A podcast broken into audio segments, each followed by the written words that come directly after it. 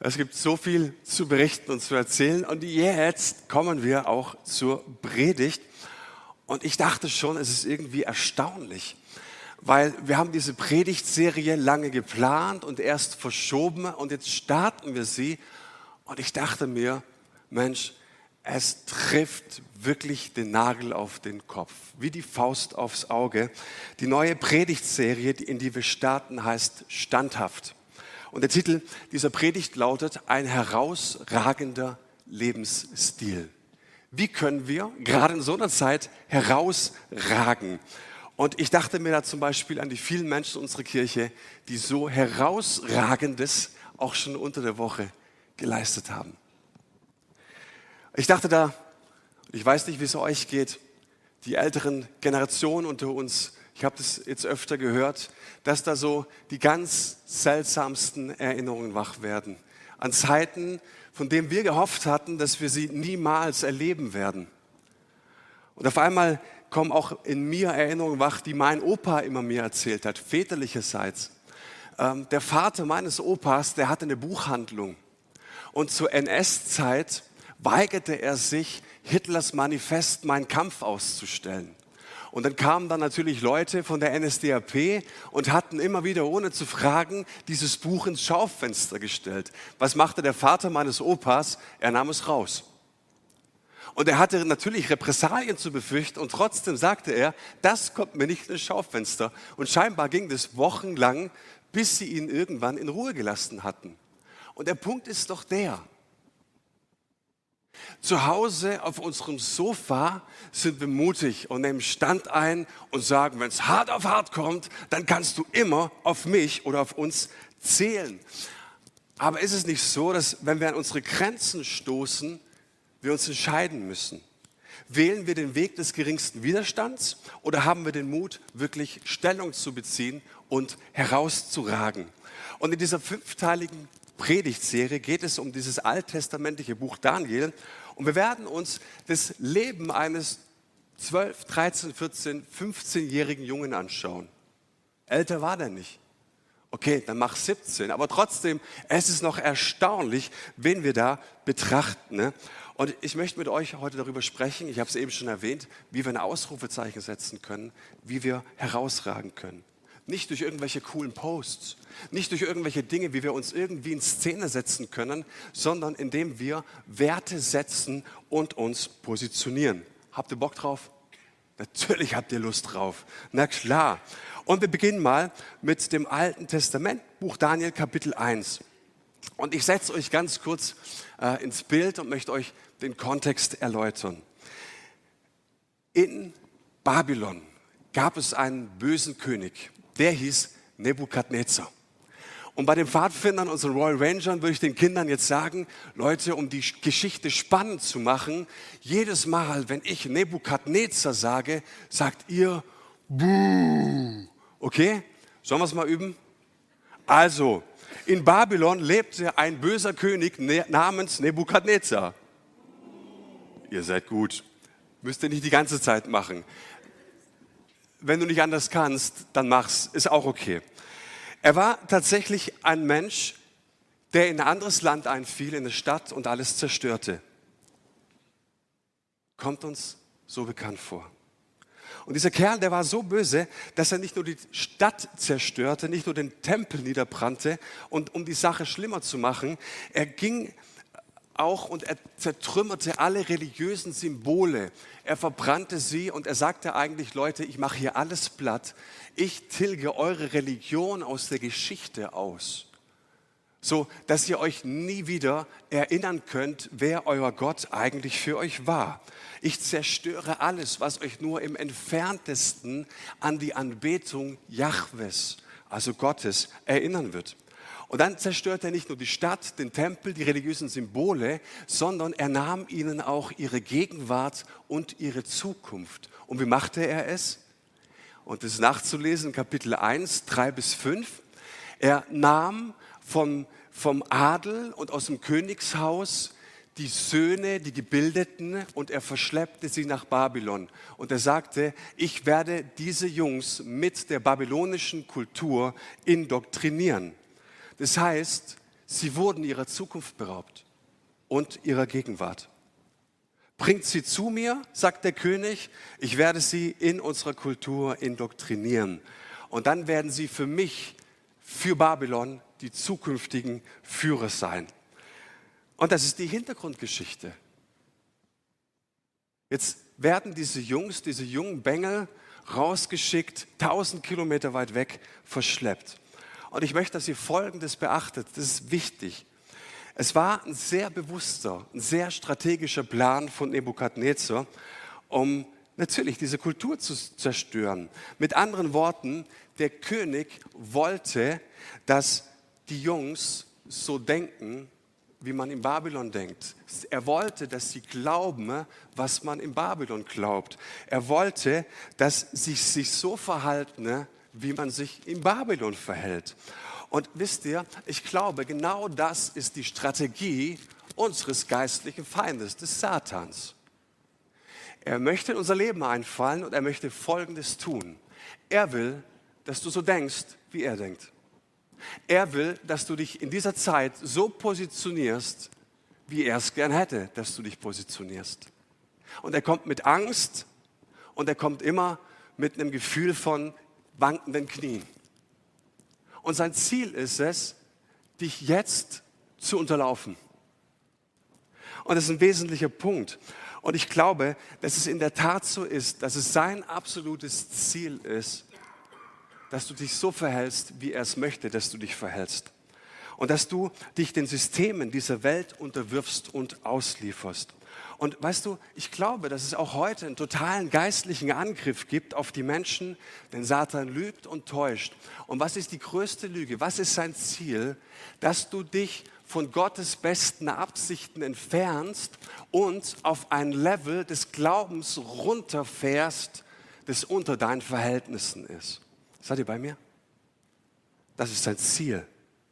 Und deshalb glaube ich von ganzem Herzen, dass es völlig, völlig unmöglich ist, ein Freund dieser Welt zu sein, dich den Strategien dieser Welt zu unterwerfen und gleichzeitig wirksam für Gott zu sein und Frucht zu tragen, die Jesus uns verheißen und versprochen hat. Und vielleicht kennst du den Unterschied Lass uns ein bisschen persönlicher werden, okay? Vielleicht kennst du den Unterschied zwischen einem Christen und einem Nachfolger. Was ist der Unterschied?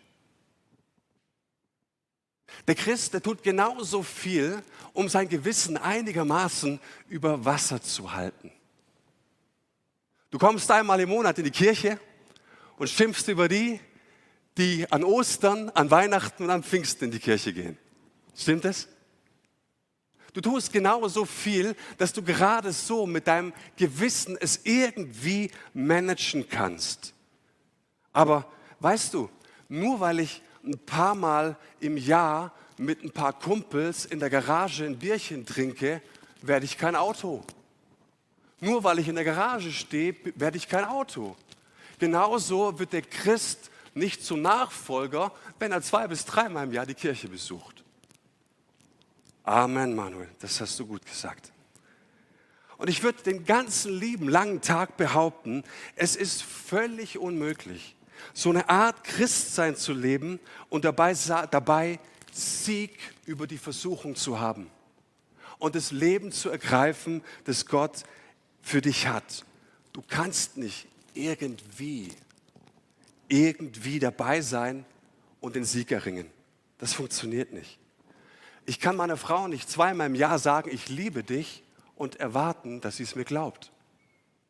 Und das ist ein wesentlicher Punkt. Du kannst nicht 60 bis 70 Minuten in der Woche an irgendeinen Ort gehen und erwarten, dass du geistlich eine Festigkeit und eine Standhaftigkeit bekommst. Und das mache ich nicht, um irgendjemandem ein schlechtes Gewissen zu machen, sondern es ist die Natur der Sache, wenn ich meine Bibel lese. Das ist ein wesentlicher Punkt. Und weißt du, es ist so, dass du die Gegenwart Gottes zu einer Priorität in deinem Leben machen solltest. Wo du ihn suchst, wo du dich auf ihn verlässt, wo du ihm vertraust, wo du sein Wort studierst. Ich, ich studiere gerade die Evangelien jeden Tag und, und ich lese sie und ich unterstreiche sie.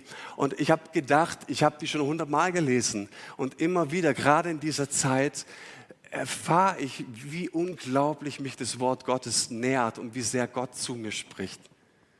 Ich möchte am Wort Gottes sein. Ich möchte am Wort Gottes wohnen. Ich möchte, dass das Wort Gottes mich nährt. Ich möchte ihm vertrauen, von seinem Geist geführt werden. Ich möchte im Glauben gehen und nicht nur immer erwarten, dass ich schaue. Und du hörst dann, wie sein Geist dich führt. Und du kannst einfach nicht irgendwie Christsein leben. Irgendwie geht nicht. Und deshalb sagt uns auch der Apostel Paulus im Epheserbrief im Kapitel 6, zieht die volle Waffenrüstung Gottes an, damit ihr was tun könnt. Helft mir bitte, damit ihr was tun könnt. Damit ihr Stellung beziehen könnt.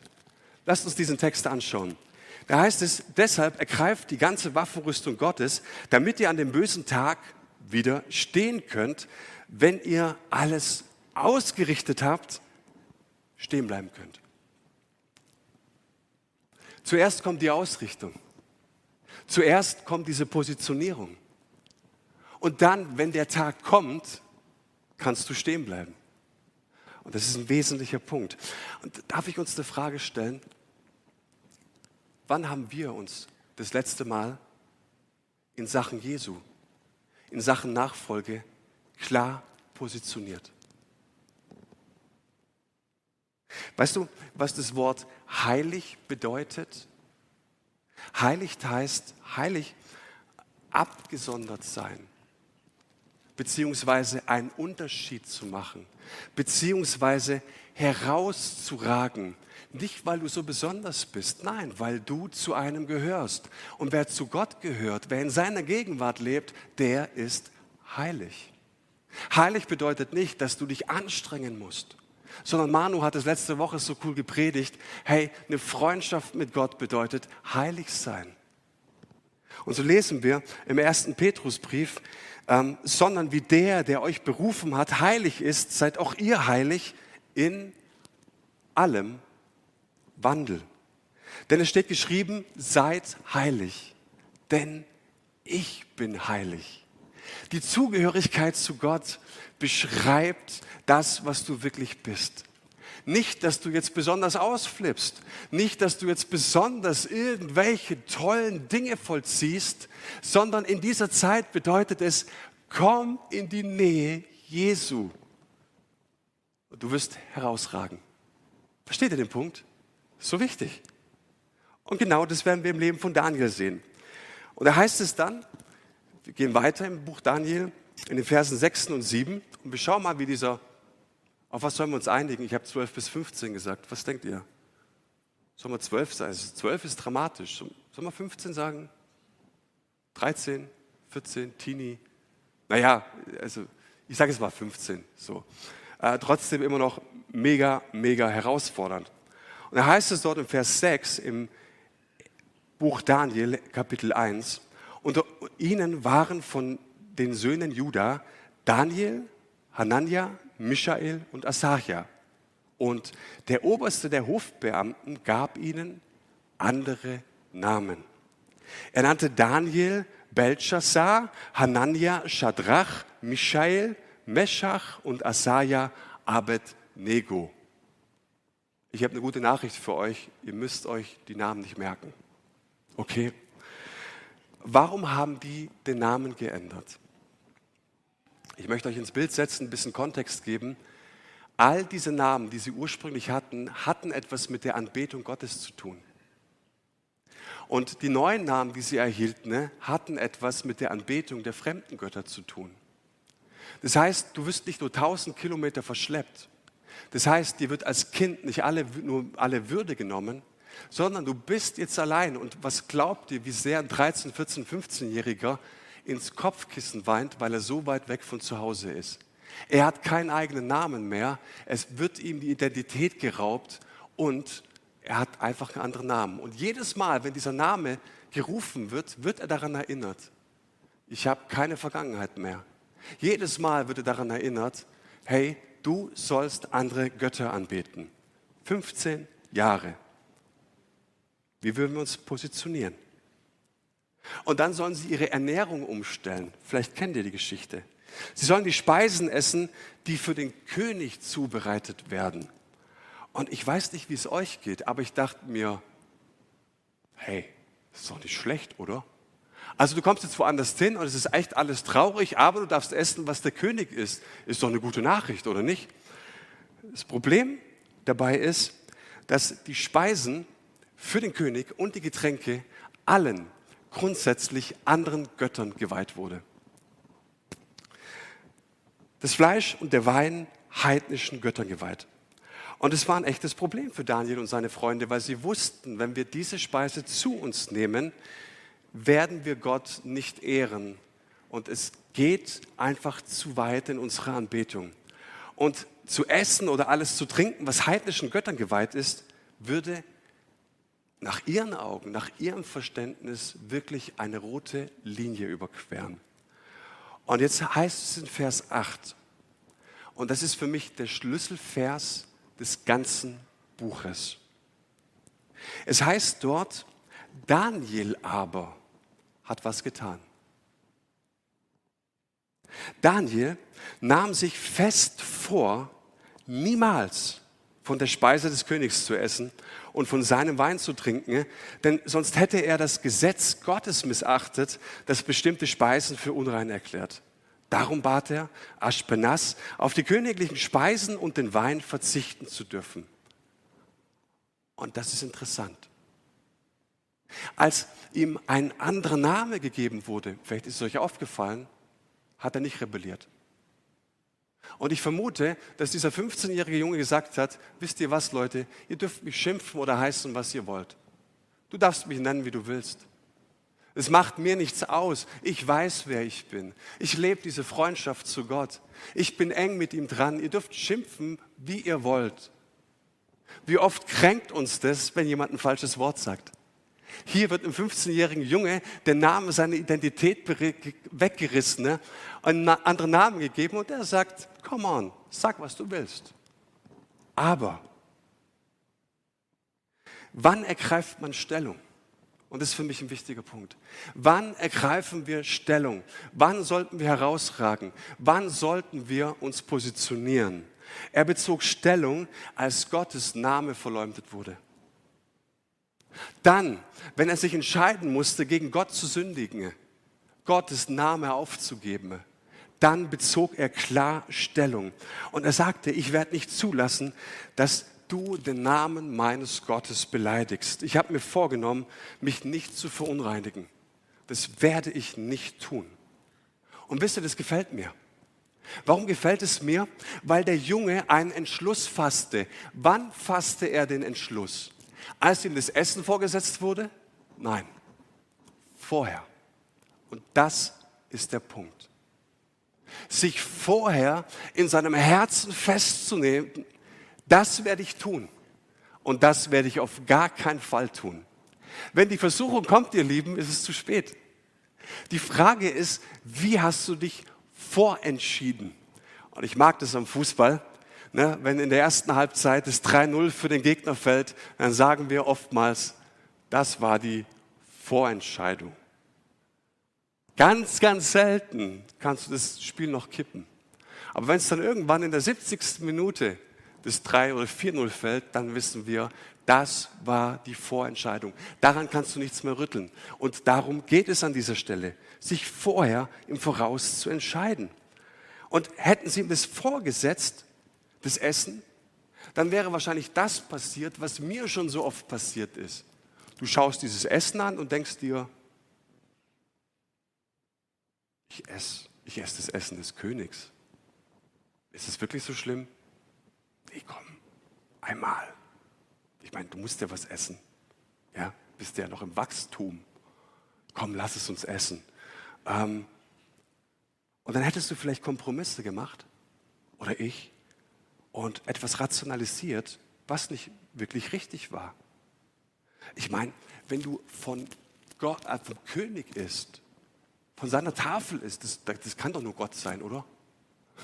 Also versteht ihr? So eine große Gunst, dieses Essen zu essen, da muss doch Gott seine Finger mit dem Spiel haben. Und hey, alle anderen jüdischen Jungs, die essen es doch eigentlich auch. Und es sieht nicht so aus, als würde Gott uns bestrafen in dem Moment, wenn wir essen. Es ist doch alles okay. Keiner kippt irgendwie tot um, stimmt's? Also muss es doch irgendwie in Ordnung sein. Aber hier ist der Schlüssel. Daniel und die anderen, die hatten es vorherbestimmt. Er beschloss in seinem Herzen voraus. Bevor er mit der Versuchung konfrontiert wurde, traf er die Entscheidung, das zu tun, was richtig ist. Und ich möchte uns damit ermutigen. An welchen Punkten sollten wir eine klare Position beziehen? In welchen Punkten ne, haben wir vielleicht gemerkt, dass wir in den letzten Wochen und Monaten immer mehr auf unseren Sofas im Livestream so dahin dämmern? Und jetzt wachen wir auf einmal auf und sind erschrocken von dem, was passiert. Und ich würde behaupten, dass für diejenigen unter uns, die Christus nachfolgen, ihre Frucht in so vielen verschiedenen geistlichen Bereichen davon abhängt, wie sie sich im Voraus entscheiden. Christsein wird nicht irgendwie gelebt, sondern Christsein, das ist ein toller Spruch eines schlauen Mannes, besteht in ganz vielen Entscheidungen. Und viele von uns, ich weiß nicht, wen es gerade anspricht. Ich weiß nicht, was der Heilige Geist gerade in euren Herzen tut. Aber es gibt einige Dinge, die wir vorher festlegen müssen. Weißt du, du musst dich entscheiden, egal was in Zukunft passiert. Und du kannst nicht warten auf das, was in der Zukunft kommt, sondern Entscheidung jetzt zu treffen. Jesus, ich will fest sein. Ich will fest sein mit dir. Und was braucht es, diese Festigkeit? Vielleicht hast du dir, lass uns ein paar Beispiele geben. Vielleicht hast du dir vorgenommen, im Büro oder auf der Arbeitsstelle dich nicht an Diskussionen zu beteiligen, wenn es um Schimpf, das Geschimpfe gegen das andere Geschlecht geht. Oder wenn über den Chef gelästert wird oder wenn über den Kollegen gelästert wird. Wenn du das in deinem Herzen fest dir vornimmst, was machst du? Du gehst in dem Moment, wenn es passiert. Was sagen die anderen? Wie bist denn du drauf? Das ist aber komisch. Du sagst, nein, nein, mein Freund, ich lebe einen herausragenden Lebensstil. Ich werde mich daran nicht beteiligen. Wie oft sehen wir das, dass Menschen an der Arbeitsstelle oder sonst wo Männer und Frauen intime Gespräche führen. Die Frau erzählt dem anderen Kollegen, wie schlecht der Mann ist. Der Mann erzählt dem anderen Kollegen, wie schlecht die Frau ist. Aber wir beide, wir verstehen uns doch so super. Und vielleicht hast du dich entschieden, um zu sagen, du pass mal auf, ich werde mich auf eine solche Art und Weise eines solchen Gespräches nicht ausliefern. Und jedes Mal, wenn es kommt, werde ich gehen. Was denken die anderen? Wie sind der drauf? Aber ich sage, ich habe mich vorentschieden und es ist mir egal, was andere über mich sagen. Das wird nicht an meine Identität rauben und ziehen. Vielleicht musst du dich festlegen. Ich zum Beispiel habe den Sonntag für mich als festen Tag in der Woche eingeplant. Selbstverständlich bekomme ich dafür ein bisschen Geld. Aber es gab lange Zeit, wo ich kein Geld dafür bekommen habe, was ich hier tue. Und für mich war klar, der Sonntag ist der Tag des Herrn. Und als Mann Gottes führe ich meine Familie in das Haus Gottes. Wohin auch sonst. Warum sage ich das? Nicht um jemanden zu beleidigen, weil ich sage, ich mache es zu meiner obersten Priorität, meine Familie in die Gegenwart Gottes zu führen. Vielleicht bist du hier und du sagst, wir haben die Woche darüber gesprochen, in was für eine Welt haben wir unsere Kinder gesetzt? Und ich habe kurz nachgedacht und du bist innerlich so erschrocken. Und dann kommt die Frage, wie positionierst du dich? Und ich habe zu meiner Frau gesagt, wir haben gebetet und wir haben miteinander gesprochen und gesagt, pass mal auf, egal was in Zukunft kommt, diese Welt braucht junge Leute, die einen Stand einnehmen. Amen. Amen. Die einen Stand einnehmen. Und was brauchen sie dafür? Mami und Papi, die an Jesus festhalten, die sich selber klar positioniert haben und die wissen, wo die Gegenwart des Herrn ist, nämlich im Haus des Herrn. Amen. Jetzt sagst du vielleicht, das hört sich aber echt mittelalterlich an. Ich dachte eigentlich, sowas haben wir überwunden. Ihr Lieben, das kommt gerade wieder voll in Mode. Glaubt mir. Du entscheidest im Voraus.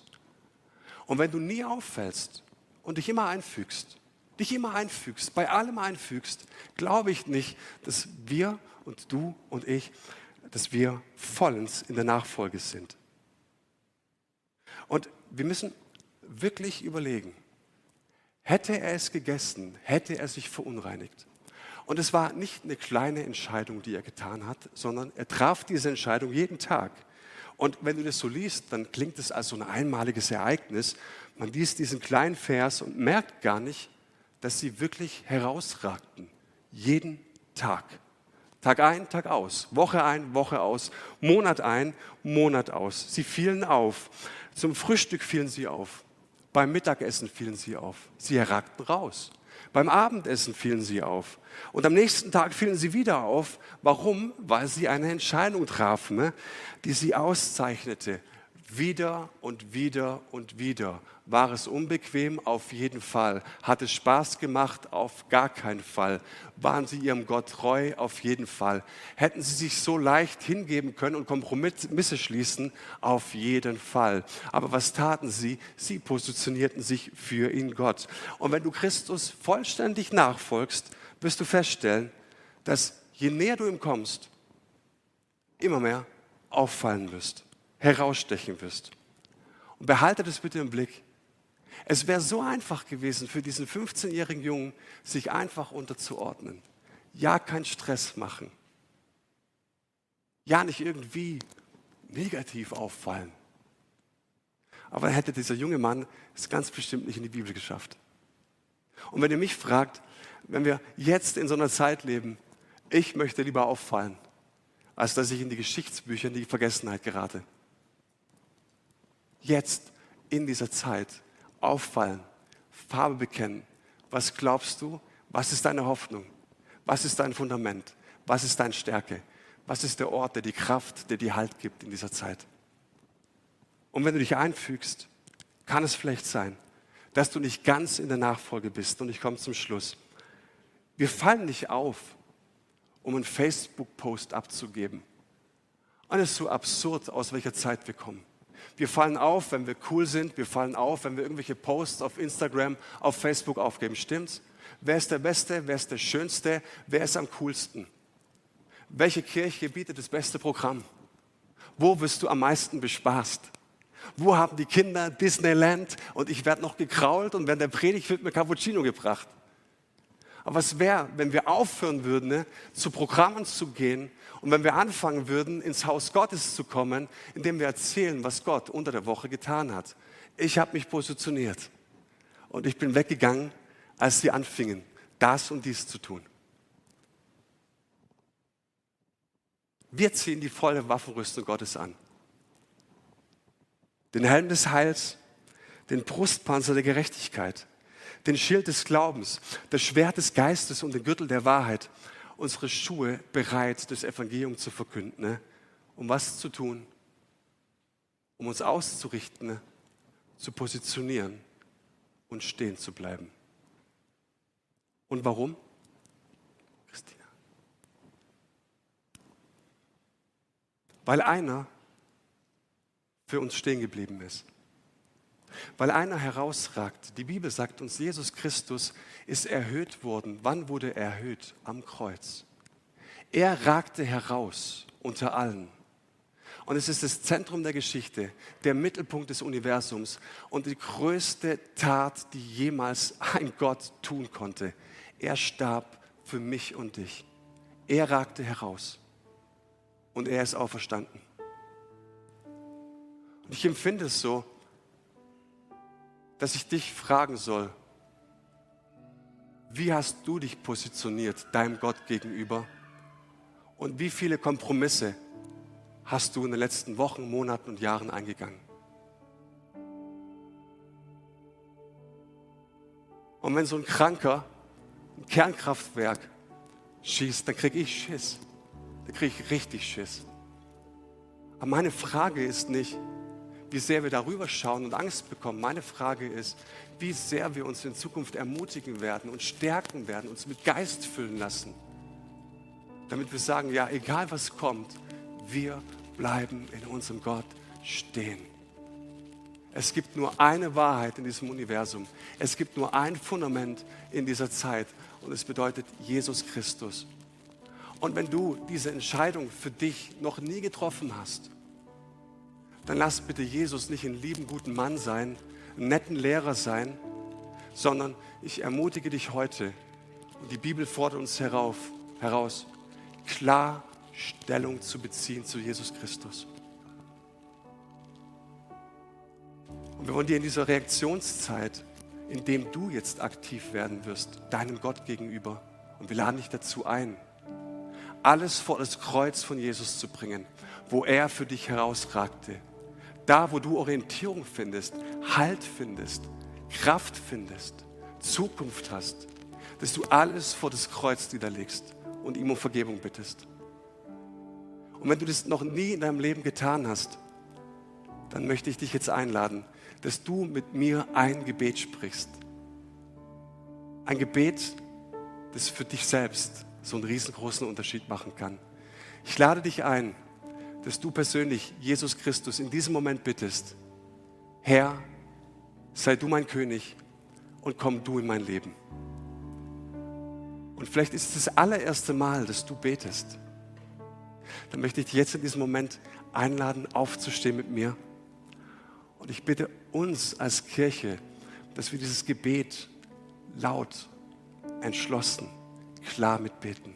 Wollen wir das gemeinsam tun? Dann steht bitte mit mir auf.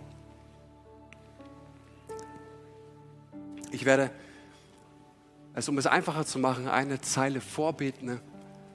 Du darfst es sehr gerne mitbeten oder nachbeten.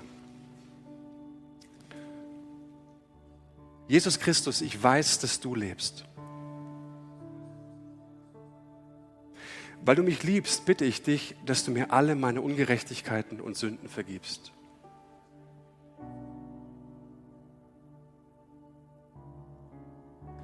Die ich während meines Lebens getan habe. Bitte befreie du mich von meiner Schuld. Ich danke dir, Herr Jesus, dass ich dir bedingungslos vertrauen kann und du mich nun persönlich durchs Leben begleiten möchtest. Herr Jesus, hilf mir, in eine enge Beziehung zu dir zu gelangen.